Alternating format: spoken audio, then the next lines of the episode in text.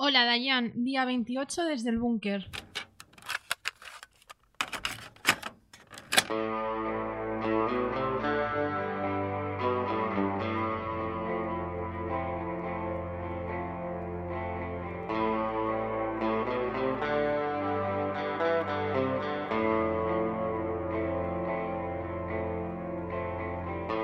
Llevamos ya 28 días de aislamiento, 28 días desde el búnker. ¿Qué tal Adriana? ¿Cómo estás? Pues han habido días mejores, pero aquí estamos. ¿Tú qué tal? ¿Cómo estás? Pues aquí estamos, como dices, eh, hay días buenos, hay días malos.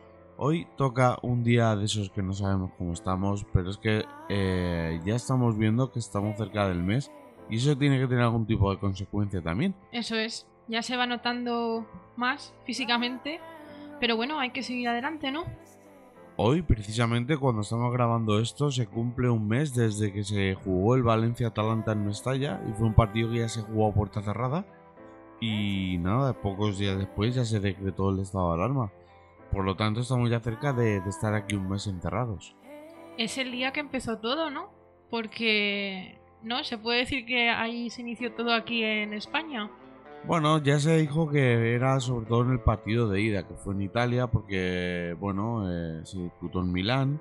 Claro. El, el Atalanta venía de Bérgamo, que era todas las zonas también más complicadas de- del país. Y que aún lo sigue siendo, ¿no? Por Sí, lo bueno. que tengo entendido. La verdad que no estoy muy atento a lo que está pasando en Italia por zonas, pero sí que evidentemente el norte ha sido una de las zonas más, más afectadas y como dices, pues aquel Valencia-Atalanta, sobre todo el partido de ida en Italia, pues fue uno de los brotes. De hecho, se está diciendo que eso fue casi como un arma biológica.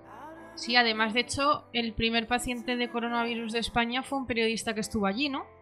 El primero no lo sé, pero sí que es cierto que en Valencia hubo casos ya a partir de, de aquel viaje. Claro, de la vuelta, ¿no? De cuando volvieron todos a casa. Eso es. Así que nada, eh, ¿tienes cosas que recomendar hoy? Tengo alguna que otra, ¿y tú? Muy bien, pues sí, yo también tengo cositas que comentar, así que si te parece, pues comenzamos. Genial.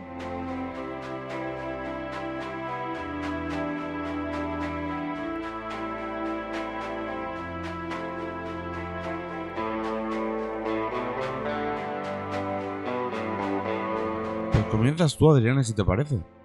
Pues yo voy a contar así como a grandes rasgos eh, un gran descubrimiento que hice ayer, porque llevaba unos días bastante estancada con el tema de los collages, que como si, vamos, que si ya lo sabéis, eh, mi tiempo libre me dedico a hacer collages porque me, me ayuda a desconectar, me gusta mucho.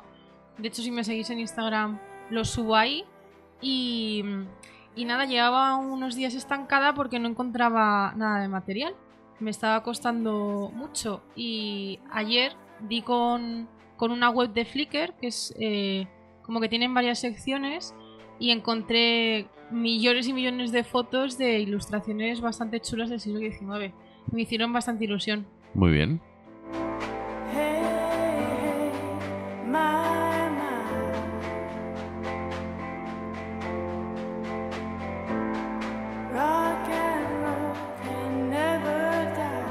Pues mira, más que contar, mm, quiero confesar algo. Y es que tengo.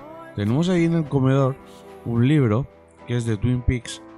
Que es un libro que llevo muchísimo tiempo queriendo ver, pero como no he acabado de ver la serie, pues en- es como que es un fruto prohibido ahí. Sí, mi recomendación es que no lo veas hasta que no hayas acabado porque tiene spoilers, si no lo has visto. A eso voy, por eso. Pero es un libro que la portada me llama mucho, sé que me va a gustar mucho por la estética, pero claro, como no he visto todavía la serie, pues eh, es como que quiero pero no puedo, o no debo. Además está muy chulo porque dentro, eh, básicamente el libro es como un informe de- del FBI, de la investigación que se llevó a cabo y hay documentos oficiales, entre comillas, y están muy bien hechos con sellos, con diferentes tipos de papeles, con fotos, con... O sea, es como la cara B de, la serie. Pues a eso voy, que, que sé que iban a ir por ahí los tiros y por eso es como un quiero y no puedo ver. Así que a ver si ahora pronto pues retomamos el tema de Twin Peaks y ya por lo menos a ver si me puedo quitar eh, la serie encima porque es que me apetece verla, pero es que no encuentro el momento porque quiero darle una continuidad, no quiero ver un capítulo y dejarla ahí muerta otra vez. Hombre, ya te lo llevo diciendo mucho tiempo que, que hay que hay que darle vida a la serie porque es que si la dejas estancada al final te olvidas. Que sí que es verdad que hemos tenido otras cosas que ver, pero es una gran serie y sé que te va a gustar. O sea, sé que todavía no estás enganchado del todo, pero si seguimos viéndola, creo que, que te puede llamar mucho. No estoy enganchado, pero sí que me, sí que me gusta. O sea, yo cada vez que, que me siento a verla, pues me atrapa porque tiene cosas súper surrealistas, tiene situaciones que, que no sé, que te dejan como un poco descolocado y aparte de mí que, que sus personajes son, son muy atractivos. eh, la estética donde ocurre, o sea, es algo, es una serie que evidentemente no estoy descubriendo América, porque ahora parece que estoy aquí hablando de Twin Peaks como si fuera el nuevo estreno de, de No Netflix. Y evidentemente no lo es. De hecho, se cumplen ahora 30 años, leí ayer, puede ser. Sí, que de hecho el miércoles eh, el actor que hace de Cooper y la actriz que hace de Shelly hicieron un directo inicialmente en Twitter respondiendo preguntas y luego pasaron a, a Instagram porque por lo visto eh, antes de todo de esos directos se emitió el primer capítulo de la serie, el piloto, y estuvieron haciendo comentarios de la serie, de cómo fue grabar el primer capítulo, de cómo fue estar en, en esa zona, porque la zona en la que lo grabaron fue en, en Seattle. Y pues anécdotas, ¿no? De cómo es estar con David Lynch, de cómo te, te motiva, de cómo te lo explica, de... Pues eso. A mí me pareció, y me lo pasé muy bien escuchándolo. Porque, bueno, es que el actor que hace de Cooper es, es lo más y ella también contó anécdotas bastante, bastante chulas. Muy bien, pues por eso digo que, que es verdad que me apetece mucho verla. Y sobre todo eso, que tenemos ahí un libro que me apetece mucho abrir, pero que no me quiero comer spoilers. Entonces, pues ahí es un quiero y no puedo constante cada vez que voy al comedor y lo veo. Que, que bueno, ayer lo pensaba, ¿no? Digo, "Joder, a ver si ya empezamos a ver más asiduamente Twin Peaks por eso, porque quiero, quiero abrir el libro. Creo que se acerca un maratón de Twin Peaks, lo estoy notando, ¿eh? No sé, parece que se respira en el ambiente. Sí, sí, sí, sí, sí. Me lo están confirmando, ¿eh?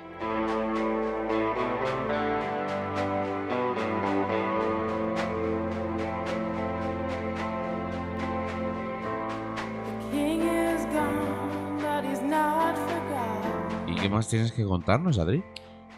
Pues tengo una curiosidad que la verdad siempre eh, me he preguntado, me topé ayer, creo que fue con eh, un vídeo de estos cortos de Instagram en la zona donde está la lupita, que te salen cosas como muy aleatorias. Y pues una chica o un chico, porque tampoco le puse el audio, explicaba cómo poder ver alguna película que no puedes encontrar en ninguna plataforma. Ni en Netflix, HBO, bueno, ya todos conocemos todas las plataformas. Y, y es tan fácil como poner en la barra de búsqueda de Google el nombre de la película, un espacio. Eso es importante, ¿no? Lo de, lo de poner el nombre. Tienes que poner el nombre de la película. Además, da igual eh, si lo pones en español, porque la prueba era poniendo el nombre de una película en español. Y nada, pones el nombre, luego dejas un espacio, pones site, site, otro espacio y luego pones drive.google.com.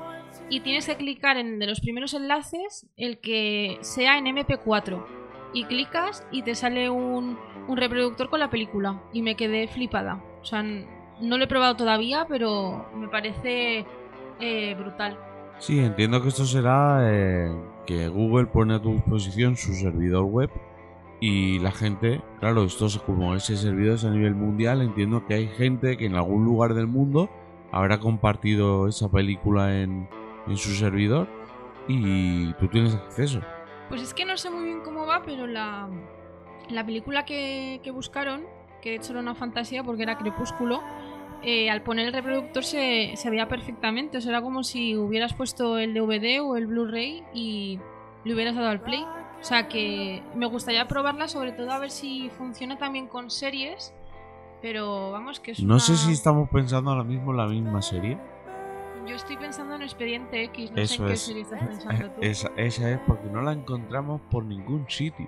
No, sobre De hecho, nos gustaría comprarla, pero no... pero no, no hay forma. De hecho, si, si sabéis cómo encontrarla, La serie entera, porque sí creo que hemos encontrado como temporadas sueltas. sí, además yo creo que si ya, por pedir que no quede, si puede ser en inglés con subtítulos, yo lo agradezco. ¿Subtítulos en qué idioma?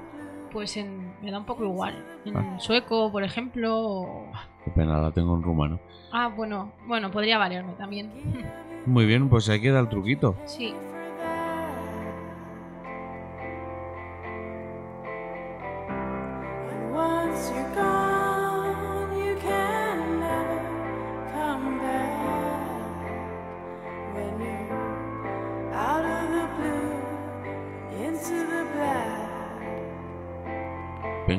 Reflexionar en voz alta sobre algo que cada día me doy más cuenta. Y es que creo que no va a cambiar nada cuando salgamos de, de esto. ¿En qué sentido? La gente, la gente. Empezaron todos con mucho postureo de...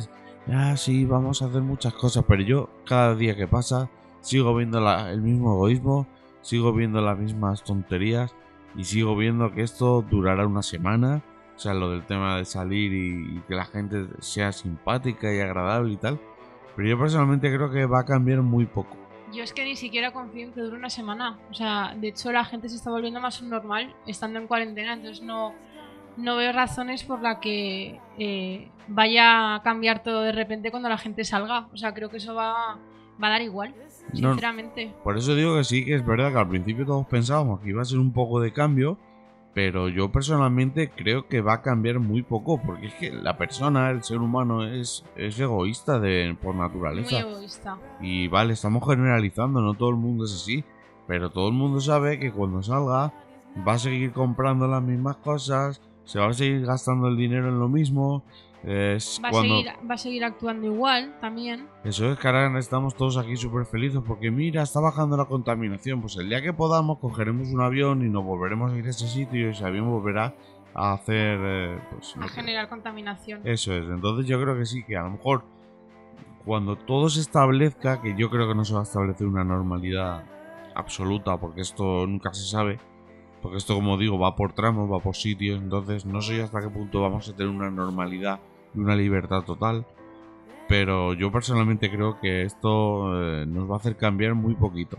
Pero muy poco. Además ya se está viendo con las cantidades de multas que hay, por ejemplo. Eso es. O sea, es que eh, la gente es imbécil. No, pero es como si nos quedamos en casa, sí, hasta que tú tienes X días libres y te piras. Entonces, pues, eh, ¿qué? No hay respeto al final. A eso voy. Entonces, nada, venía un poco a reflexionar sobre eso, porque creo que, que hay, pues, como siempre, mucho postureo, mucha gente happy flower, y luego, pues, realmente creo que va a cambiar muy poco.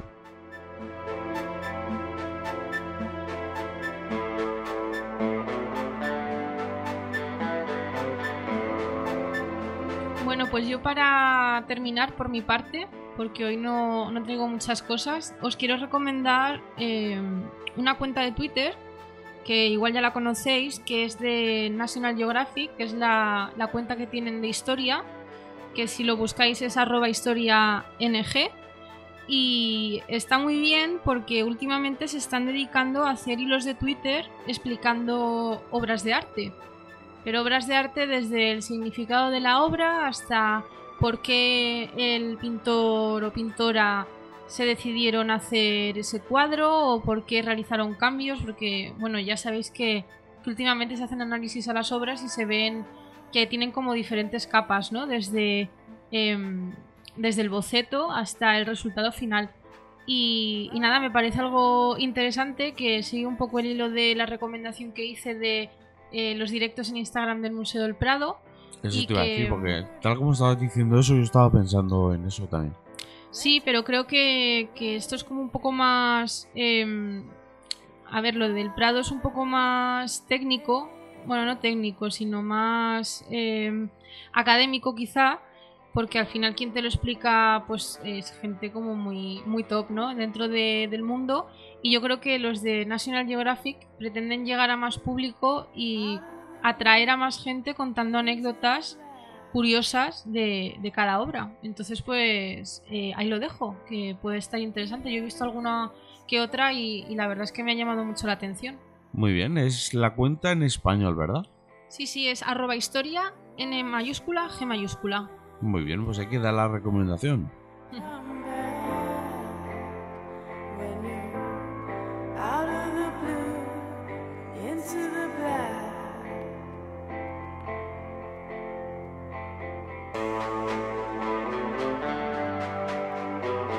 Esto puede tomarse como una recomendación o simplemente como un comentario, pero es que ayer escuchando el podcast de Hotel Jorge Juan, que si no lo habéis escuchado nunca lo recomiendo porque es muy bueno, a mí al menos me, me gusta mucho, Sí, está muy interesante y lo hace muy bien. y reflexionaron sobre el, el hecho de volver a ver series y películas antiguas eh, que vimos hace 20 años o 15 o según la edad que tengamos. Eh, porque dicen que, que evidentemente no lo vamos a ver siendo la misma persona. Porque son películas eh, que han pasado muchísimos años y a lo mejor tú con 15 años no pensabas igual que ahora. O con 10, ¿no? A mí, por ejemplo, el caso más que, todo, que a todos nos ha pasado es ver las películas de Walt Disney. A mí me pasa que, no sé si os pasa a vosotros o si te pasa a ti, que yo tengo, no sé por qué, tengo recuerdos de pequeña de ver películas y recordar olores. No sé, no sé muy bien por qué, pero lo relaciono con olores. Y cuando me he vuelto a ver alguna película de Disney, sí que me ha pasado que, que me he frustrado mucho porque recuerdo la película, pero me falta por recordar algo que es el olor. Que puede ser como muy absurdo, pero no sé si os pasa también o si te pasa a ti. No, a mí lo de los olores, no, yo soy más de colores. Bueno, sí, claro, pero es como un recuerdo alternativo a- a- al de la imagen, ¿no? Y el sonido. O sea, es que, eh, no sé, me parece muy curioso y sobre todo eh, cómo almacenamos los recuerdos de pequeños, ¿no?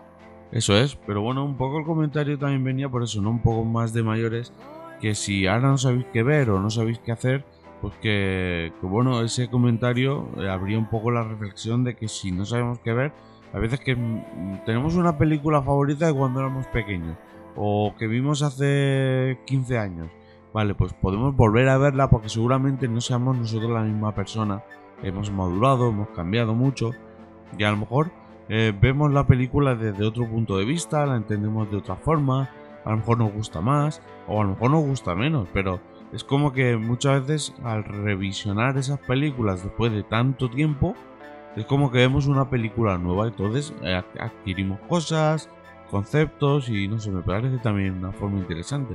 Incluso yo creo que eso también se puede llevar al mundo de los libros, porque a mí me pasa con el, el libro del Guardián entre el Centeno, que lo leí como con 14 años o 15 y, y cada dos o tres años me lo volvía a leer y encontraba matices, encontraba como nuevos significados que de las veces anteriores que me lo había leído no me, no me había pasado. Y de hecho fue muy curioso porque una amiga de, de cuando estuve en Exeter también le pasaba lo mismo y le pasaba lo mismo con ese libro. Y era pues como el libro básico que de vez en cuando te leías para eh, pues para ver ¿no? qué, qué encontrabas de nuevas porque siempre encuentras algo nuevo Claro, por eso es que ahora también existe la, la contradicción de que tenemos tantas cosas que hacer y que ver que al final no sabes qué hacer.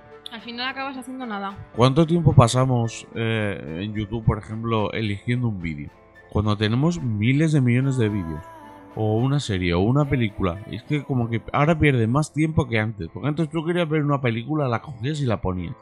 O Ahora- encendías la tele ponías la 1 y en cine de barrio te echaban la primera película que veías Eso es. Por eso ahora es como que tenemos tantas cosas que, que, que al final nos marean. Entonces con esto, pues si no sabéis qué ver algún día, pues buscad esa película que os marcó o una película favorita y seguramente veis cosas que no os habéis dado cuenta antes. esos matices que siempre se pierden pero que están ahí Eso es.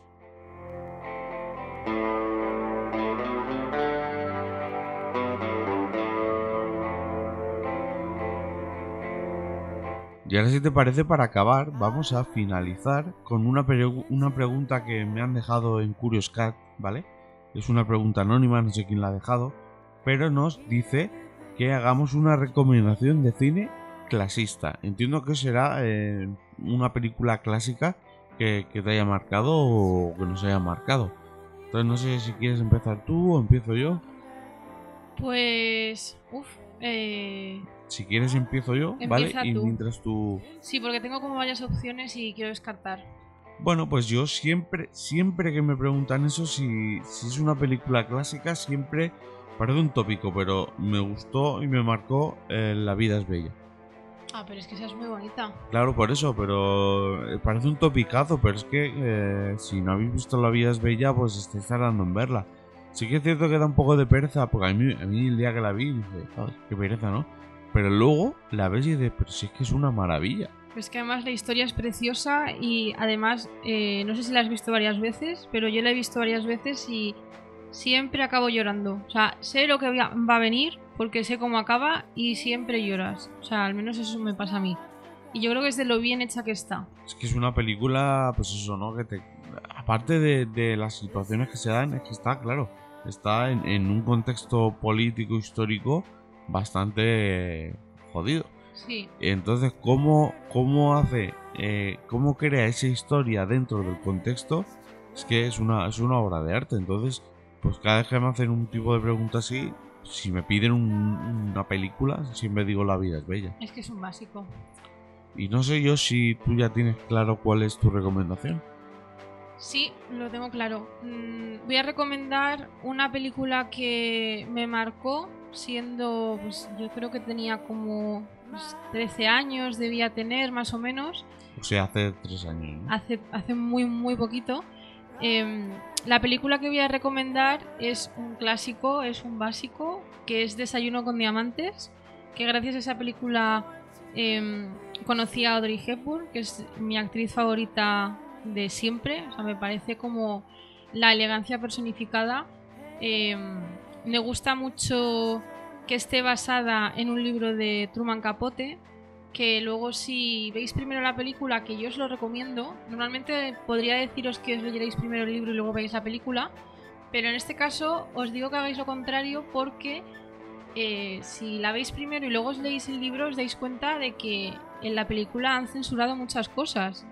Está grabada en los años 60 y, y se quitan de medio cosas que son, pues que ahora mismo lo veríamos como algo normal, ¿no? Como que la protagonista tiene como unos ramalazos como muy eh, lésbicos que no se muestra en la película, claro, en esa época en Estados Unidos, ojito, Muy bien, pues aquí a tu recomendación. Bueno, nuestras recomendaciones. sí, Por un lado, La vida es bella. Y por otro lado, Desayuno con, con diamantes. con diamantes. que es, vamos, eh, clásico total y a nivel estético eh, creo que es una gran recomendación. Muy bien, pues ahí queda respondida la pregunta de una persona anónima que no sabemos quién es, pero ahí queda las, las recomendaciones de cine clásico o Eso es. clasista. Entiendo que, que nos pedía eso. Ya es que clasista me suena como muy snob, ¿no? O sea, es que hay cine clasista, quiero decir, ¿qué se refiere a Downton Abbey? Es que no entiendo.